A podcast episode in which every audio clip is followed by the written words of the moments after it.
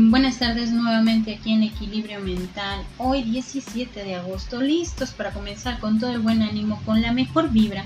Y esta tarde hablemos de un tema que nos va a poner un poquito a razonar y a pensar en esta parte de los límites. Empezando con esta frase. Cuando saco a alguna persona de mi vida no significa que la odie, significa que me respeto. Esta frase es algo fuerte porque hablamos de dos sentimientos que de alguna manera nos pueden evocar cuando nosotros queremos hablar de límites. Pero cuando nosotros hablamos de límites, quiero que recuerdes algo. ¿Cuántas veces te ha costado trabajo poner un límite? En cualquier tipo de relación, sea en tu familia, en tu trabajo, con tu relación de pareja, en cualquier lugar y momento donde crees que te ha costado más trabajo colocar límites. Hay que pensar un poquito en esto. ¿Qué tal? ¿Qué tal esta parte de pensar en los límites que has querido poner y que muchas veces nos pone a pensar en que es difícil? Es difícil poner límites. ¿Por qué? Porque muchas veces nos vamos a ver como los malos del cuento. Entonces hay que ver esta parte. Una de las cosas más complicadas de aplicar son los límites esos que nos pueden llevar a mantener mayor libertad. Muchas veces el poner límites nos puede hacer notar como personas egoístas o que no pensamos en los demás. Pero desde mi punto de vista los límites nos dan la pauta de ser nosotros mismos de la mejor manera. Nos dan la oportunidad incluso de ver y notar el control que podemos tener con nosotros mismos. Referirnos a los límites es darnos la oportunidad de controlar los escenarios en los cuales nos podemos sentir vulnerables. Piensa en todos aquellos escenarios donde tú mismo te has sentido vulnerable. Sobre todo cuando te ponen en una encrucijada de tomar una decisión, de que nos dicen, creo que necesito tu ayuda, creo que necesito que en ese momento me prestes dinero, creo que necesito este día pasar toda la tarde a lo mejor en tu casa todo esto a veces nos está complicando el decir, es que si no le presto, si no le doy, si no atiendo, me voy a ver como una persona mala. Pero estamos hablando que en ese tipo de escenario nos vemos vulnerables. ¿Por qué? Porque no sabemos de qué manera poner un límite. Imagínate en los escenarios en los cuales has dicho, es que me dio mucho coraje, quise poner un límite, quise decir no, pero me inmediatamente me sentí culpable. Y a la, mayoría, a la mayoría de nosotros el sentirnos vulnerables nos hace sentir débiles o incapaces de tener una certeza de lo que somos o a dónde queremos ir en nuestras decisiones, en los planes en los diferentes cambios que podemos tener a lo largo de la vida. ¿Por qué? Porque también ahí tenemos que mantener esos límites. Son mis planes, son mis decisiones, son cambios que quiero hacer en mi vida y que muchas veces nos limitamos a hacerlos porque pensamos en qué van a pensar los demás, qué me van a decir, me voy a sentir criticado, me voy a sentir mal. También ahí es donde nosotros tenemos que manejar la parte de los límites.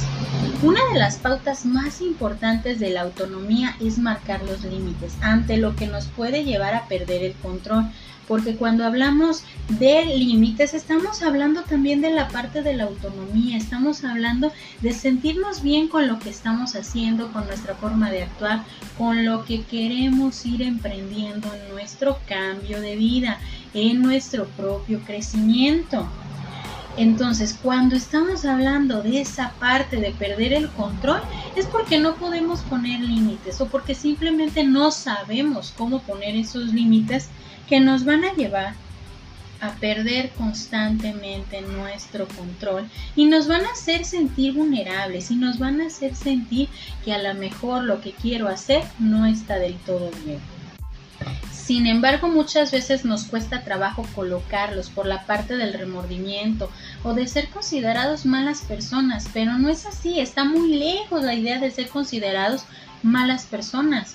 Al contrario, nos hace ser más independientes, ser más conscientes de lo que nos toca realizar a cada uno de nosotros, de forma en que enfrentamos las decisiones, los planes, los cambios, incluso saber cuándo es tiempo de terminar o dar por concluida una relación, sea de trabajo, sea emocional, es donde tenemos que darnos la oportunidad de ser claros y referirnos cómo queremos colocar y mantener límites que nos lleven a ser libres, libres de los prejuicios, así como de las diversas etiquetas a las que nos podemos enfrentar cuando se trata de hablar de límites, para tener una buena relación primero con nosotros mismos. Inevitablemente primero los límites me tienen que estar beneficiando a mí. ¿Por qué? Porque es ponerme a ver que mi autonomía, mi tranquilidad y mi propia estabilidad es primero y posterior con cada persona que nos rodea. Entonces, empecemos a colocar límites. Identifica todos los escenarios en los cuales muchas veces tú has querido mantener un límite. A lo mejor quieres ser un poco más reservado en tus planes, en tu vida personal, en lo que tú piensas, inclusive en las metas que tú quieres estar elaborando. Entonces, a veces entra mucha gente que puede estar interfiriendo en la elaboración de esos planes, en esas metas, en la crítica y que muchas veces esa crítica se ve afectada en cómo nosotros queremos proyectar nuestras cosas, nuestros planes y van cambiando, pero no porque cumplamos la expectativa de nosotros mismos, sino porque vamos cumpliendo la expectativa de alguien más. Por eso es bien importante que empecemos a trabajar los límites a nivel personal. Y esta tarde me despido con una frase de Brian Tracy. Tu mayor valor puede ser tu voluntad de persistir más que cualquier otra persona. Entonces hay que persistir y colocar límites para tener mayor libertad. Esperando que esta tarde la disfrutes y que este tema nos lleve a la reflexión y empezar a trabajar la parte de los límites a nivel personal. Bonita tarde para todos. Yo soy Evangelina Ábalos. Esto es Equilibrio Mental. Disfruten esta tarde.